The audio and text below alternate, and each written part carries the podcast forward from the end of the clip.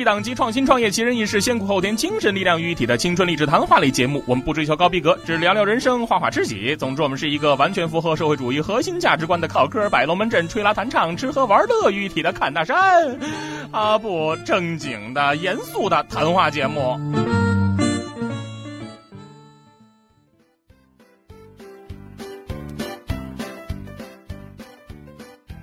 大家好，欢迎收听新一期的《青春者说》，我是大熊。那今天呢，我们是非常有幸的邀请到了呼噜猫的创始人向晕。来，向晕先跟大家打个招呼。Hello，大家好，我是呼噜猫的创始人兼 CEO，我叫向晕。呃，这个“晕”字我得特意强调一下，因为这是一个特别生僻的字儿。晕，呃，对。但是自自从零八年蔡云傅海峰拿了这个奥奥运会的羽毛球双打冠军之后，我觉得我介绍比较容易，就是文武兵下面一个“贝”那个字儿。其实这这字说起来还是有些人不认识，实际上。嗯，对。但我也是沾了蔡云的光了，好歹现在认识的人还比较多。嗯，好歹现在见着你不会喊你蔡斌。啊，对，没错。嗯，因为我知道你做的这个事儿呢，其实是跟宠物有关系的啊，就是呃，但是。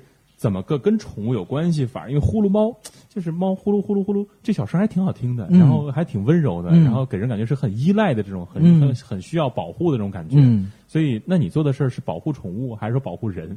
啊，这个大熊一一看你就是个养宠物的人，非常专业。了解点。呃，没有，就是其实我们做呼噜猫，是我们是专门为宠物来提供服务的。嗯。那为什么说我们明明做的是宠物？我们不叫什么呼噜宠什么什么，或者宠呼噜什么什么，叫呼噜猫呢？可能让人误会我们只做猫啊。是，对。对，那其实呢，我们是有这样一个想法和愿景，就是因为就像刚才您提到的，猫在特别舒服、特别满足、特别得意的时候，它会发出呼噜呼噜这样的声音。嗯。那也就是说，所有养猫的人他都会知道，哎，如果这个猫呼噜，就证明哎猫喜欢，也就是我照顾的好，猫才会喜欢。嗯。我们是希望通过呼噜猫的帮助。能够让所有养宠物的人，让他们的宠物都能达到猫呼噜的时候的那种状态，就是让宠物都非常舒服，特别特别满足。明白你的意思，对对对，就是这是我们的愿望。所以不光只是服务猫，没错，呼噜还还不还还服务狗，没错，服务其他的其他宠物，没错没错，什么呼噜蜥蜴啊，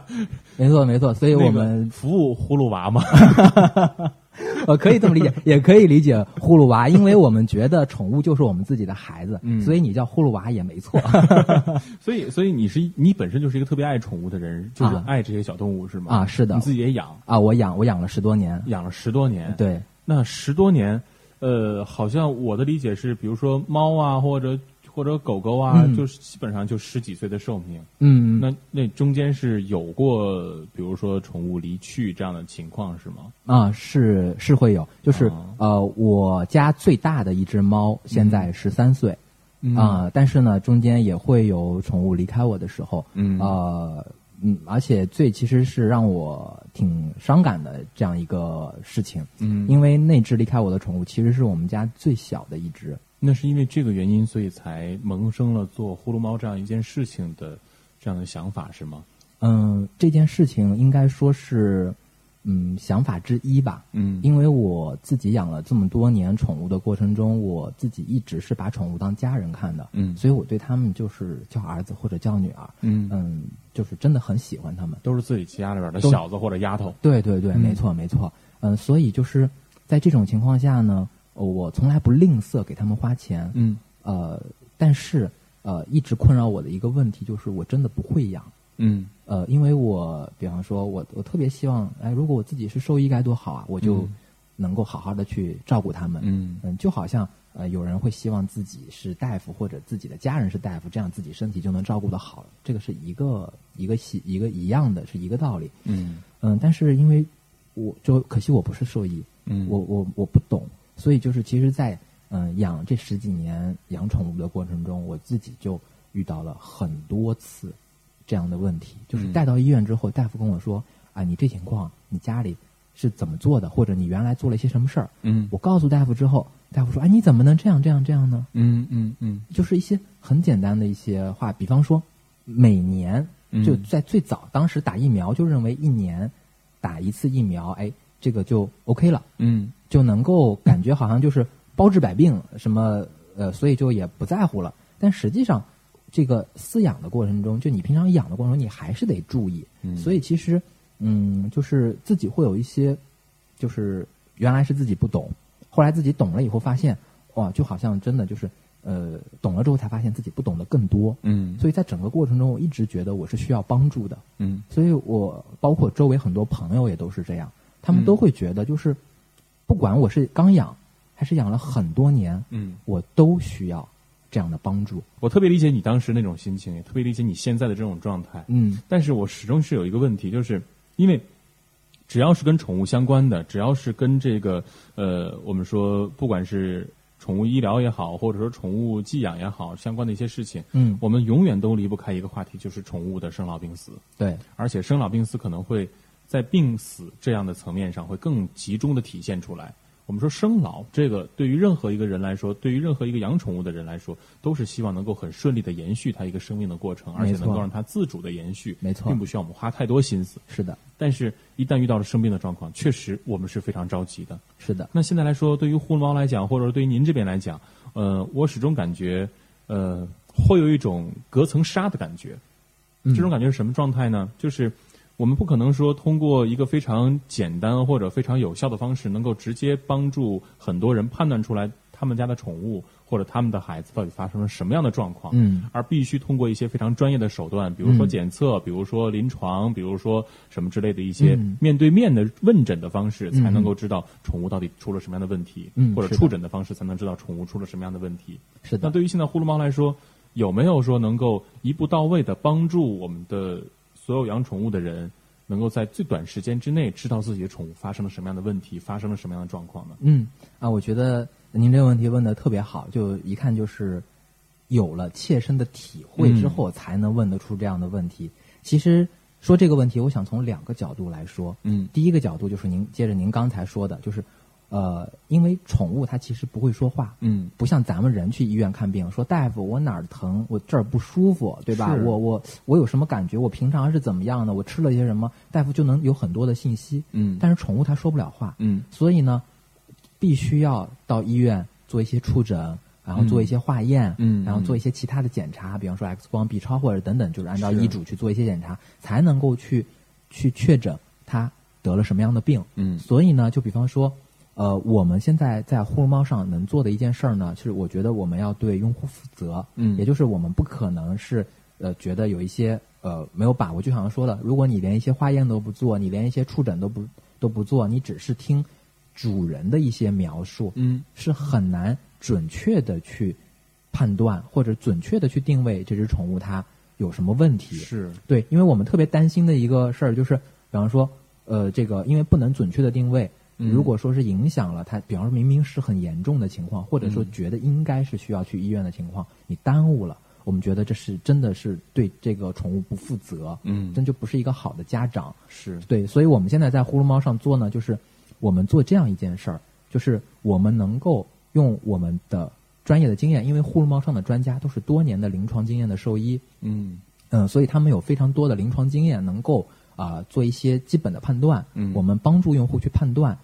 呃，您家宠物现在这情况是需要马上去医院就诊呢，嗯，还是说您可以观察？在观察的时候，您应该怎么观察？嗯，遇到什么情况就应该马上去医院。如果遇到什么情况就认为 OK 应该没有问题，我们会给用户这样的一些呃基本上的一些呃建议。嗯，那么在这样的话呢，用户就能够比较好的，就是我们也不是说天天去折腾用户，嗯，就明明就咱就知道这个情况这么处理。是没有问题的，因为临床也是这么处理的。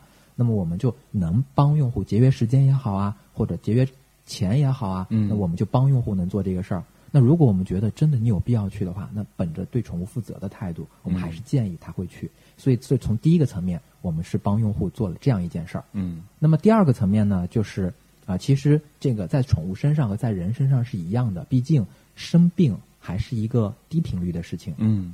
呃，所以咱们更多的在人方面讲究的是养生，或者叫科学健康的这种啊生活习惯也好，生活规律也好。宠物其实也是一样的，我们讲究的是科学育养。嗯，所以呼噜猫啊做的其实这个事儿做的更多，就是更着重的会帮助用户，告诉他你应该如何科学的去育养你家里的宠物。这样呢，第一你能够。呃，这个有效的就让它更健康，这样抵抗力啊或者整体会更强，对吧？呃，不但就是你育养的更健康，能够让它毛色更好啊，看起来更漂亮，就像人似的，我们说的容光焕发这种状态。嗯，呃呃，不但能够让它外观看起来更漂亮、更美观，但实际上它更健康，抵抗力更强壮，这样它生病就少了。是，而且能够，就像说人容光焕发一样，那一定是身体状态特别的好，才会有这样的外部表现。没错。那怎么才能找到你们呢？啊，呃，我们是其实很简单，嗯啊，你不需要下载 APP，也不需要怎么样，你只需要在微信的服务号里面搜索“呼噜猫宠物健康”，嗯啊，这七个字就能够找到我们的服务号。只需要搜索“呼噜猫宠物健康”，然后关注之后，哎，就能够享受我们所有的服务。青春者说为青春者代言，精彩马上继续哦。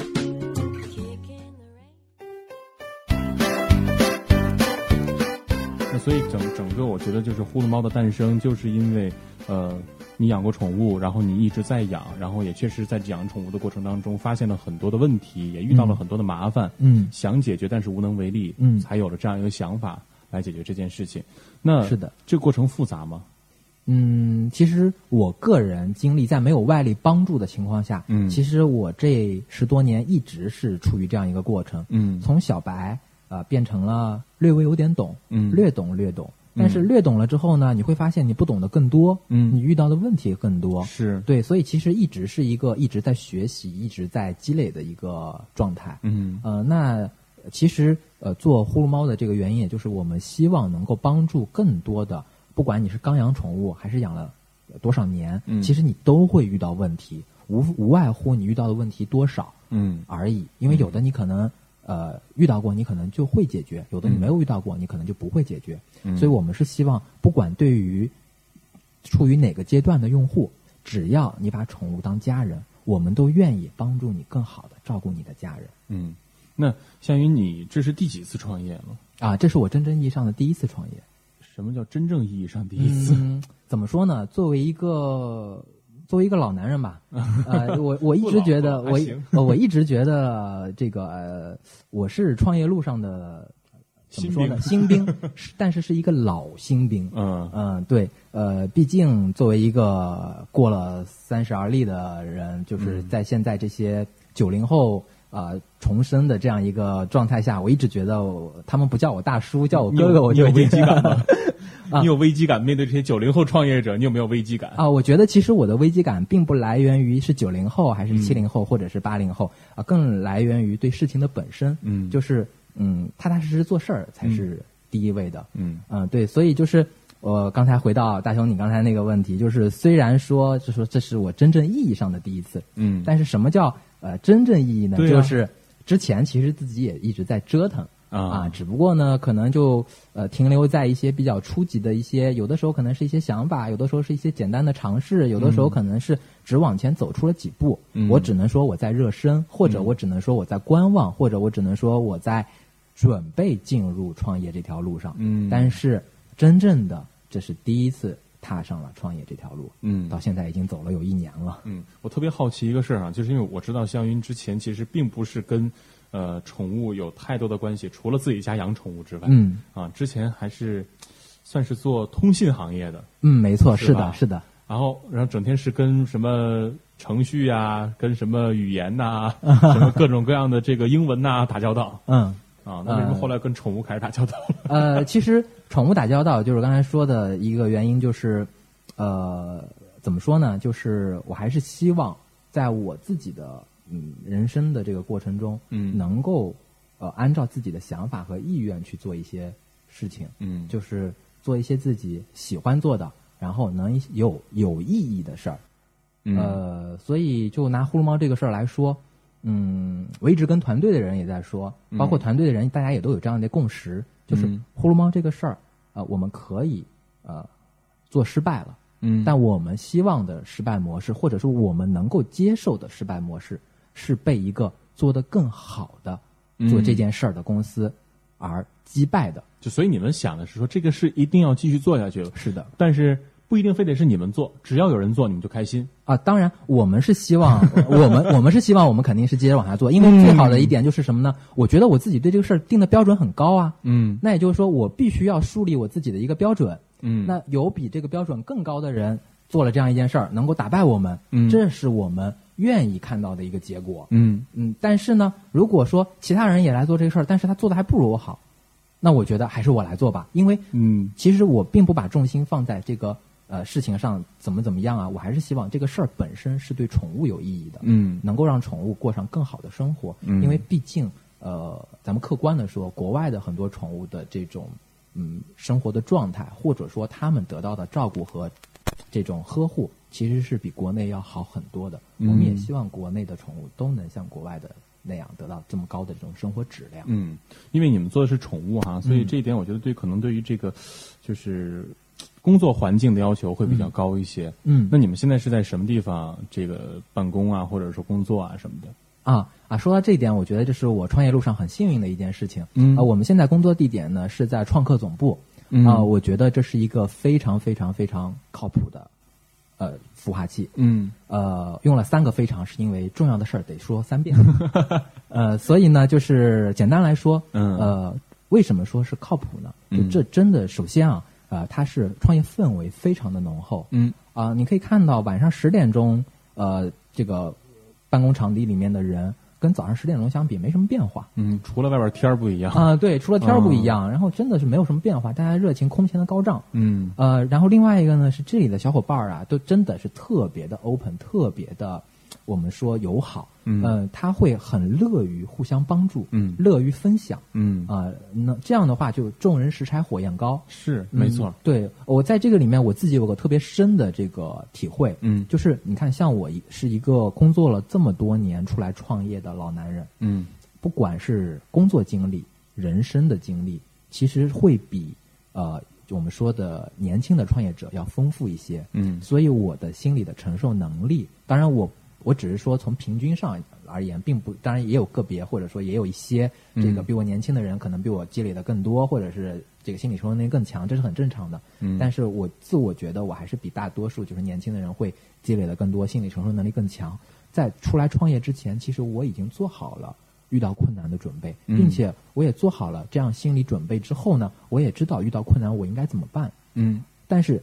其实你会发现，当你真正的这件事儿发生在你身上的时候，嗯，和你去预想你会发生这件事儿的时候，嗯，那个感觉是不一样的。所以这个时候还是需要更多的外来力量来辅助你，共同来扛过每一个难关。对。那你在做呼噜猫的时候，有没有说真正遇到难关的时候？就是。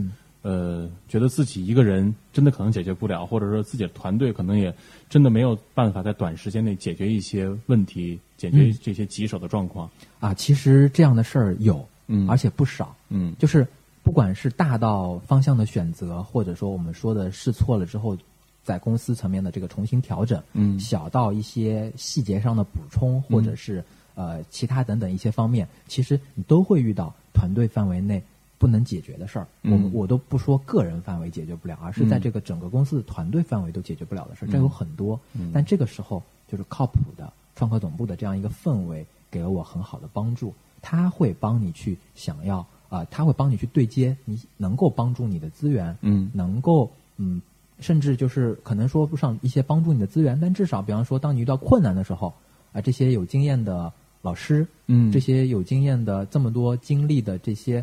我们说创业导师，嗯，或者说前辈，嗯，他们会给你很这个很一针见血的、很精辟的他们的建议，嗯，这样呢能帮你少走很多弯路，并且帮你能够做一些比较有效的一些决策，嗯，那或者遇到比方说小事儿，就你需要，比方说我我这方面我我团队没有这方面的人才，我这方面我可能团队不行。那么他会帮你找一些嗯匹配一些团队合适的人，没错没错。所以这种不管大事儿小事儿，你就会发现有人帮助的时候，这其实是一件很好的事儿。当相应的，我们也会帮助其他团队，我们能帮助的事情，我们也会去帮他们。能只要是力所能及的，都会相互帮助。没错。所以在这个环境当中，大家还是比较。呃，就像你说的一样，是 open 也好，或者开放也好，或者友好也好，嗯，那都是相互在这个环境当中共同去扶助、共同去扶持，一步一步的每一个团队或者这个大家庭都能往前走。没错，没错，因为创业大家都觉得创业是一场马拉松，嗯，我更愿意大家抱团儿去跑这个马拉松，嗯，呃，遇到困难了互相扶持，嗯，跑不下去了互相打气、互相鼓励，嗯。嗯，这样的话你才能够跑得更远。对，没错。青春者说为青春者代言精彩马上继续哦。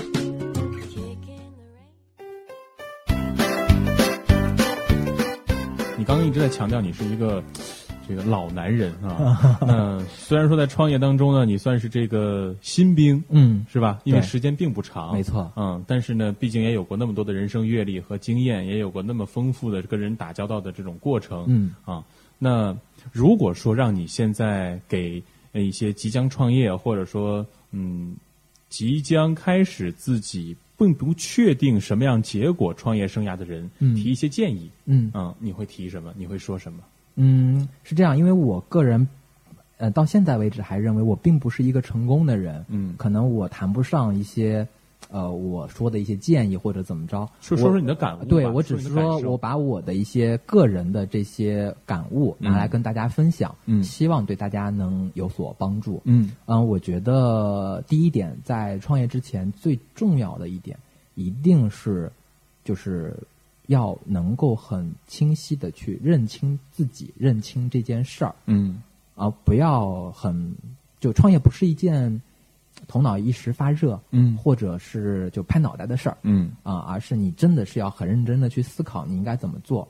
嗯，所以呢，在创业之前，就比方说大家可能现在耳熟能详的两个字、两个单词或者叫两个两个字母，嗯，叫 BP，就其实是商业计划书。嗯，其实写 BP 是一件非常有用的事儿。这个 BP 不一定是说你拿了 BP，我有一个 idea，我就得找投资人去融资或者是怎么着，其实是帮你梳理你整个事情的脉络。梳理清楚这件事情，你该怎么做？你捋顺了你的思路之后，你才知道。你看，梳理完了之后，发现，哎，一半儿我能做，一半儿还不行。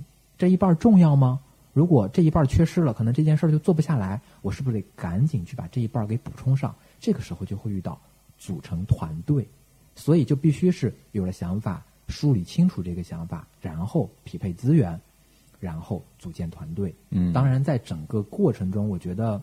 嗯，按照我个人的经历啊，或者说我个人的经验，我非常建议大家，呃，从自己熟悉的事情，或者说呃熟悉的资源开始入手。嗯，这话怎么说呢？虽然我原来是做通讯的，我现在开始转行做宠物，但是因为我的合伙人有非常好的宠物行业的资源，并且啊，就是我们在。不管是用户群体，还是说医疗资源方面，还是用品方面，或者等等相关的衍生行业里面，我们都有非常好的资源，这才是我最终决定我要做这个事情里面很重要的一个决策因素。如果我脱离这些资源，可能我的想法都只是纸上谈兵，或者叫嗯镜花水月，是看不见，是看得见摸不着的。所以我觉得我更希望大家就是做一个自己更熟悉的。事情，并且是能够自己的资源能够去支撑的，因为遇到一个很现实的问题，就是当你刚刚开始的时候，当你一穷二白、没有名气、什么也没有、没有钱、什么也没有的时候，你靠能靠的只有自己、家人、朋友那些信任你和支持你的人，所以在他们能帮助你的范围内，你只要能把这事儿做到一定的程度，那么自然而然的，你的队伍就会壮大，就会有投资人愿意。接受你愿意投资你，就会有别的合伙人愿意加入，这样咱们才能把这个事儿按照滚雪球的方式越滚越大。但是刚起步的这个时候是非常困难的，所以特别要注意的，我觉得应该就是这一点了。嗯，还有没有别的？嗯，还有就是我我真的是觉得心态一定要调整好，因为真的创业是特别特别特别，嗯，不能说痛苦，但是是嗯。百死一生的事儿，真的，呃，你会遇到很多很多很多的困难。在这个过程中，如果说你前期心里没有做好这个准备，你的落差会非常的大。呃，这样的话会，如果你是崩溃的，那么这个事儿就崩溃了。所以，作为一个如果想创业的你而言，你必须要有一颗强大的内心，必须要有一个坚定的动力，能够支撑着你在这条。看不见尽头的路上走下去，因为只有你在这条路上走下去，你才可能赢。但是，一旦你走不下去了，那就自然而然意味着你的出局。所以，我觉得心态啊是非常非常重要的一件事儿。嗯。非常感谢向云今天参与《青春者说》的录制，也非常感谢向云给我们介绍了那么多，呃，不管是他的人生经历，还是他的创业经历，还是他的创业心得，呃，再次感谢向云参与《青春者说》。谢谢。如果大家想关注和了解《青春者说》，包括向云或者呼噜猫更多的内容，欢迎关注《青春者说》的公众微信账号。记住，只要搜索“青春者说”四个字，就能找到我们了。另外，您还可以参与我们的有奖征集活动，只需要使用我们本期节目嘉宾的产品，并且给出您的使用感受，那我们就会有超值大奖送出。记住，是 iPhone 六 S 一台哟。好了，今天节目就这样，各位，拜拜。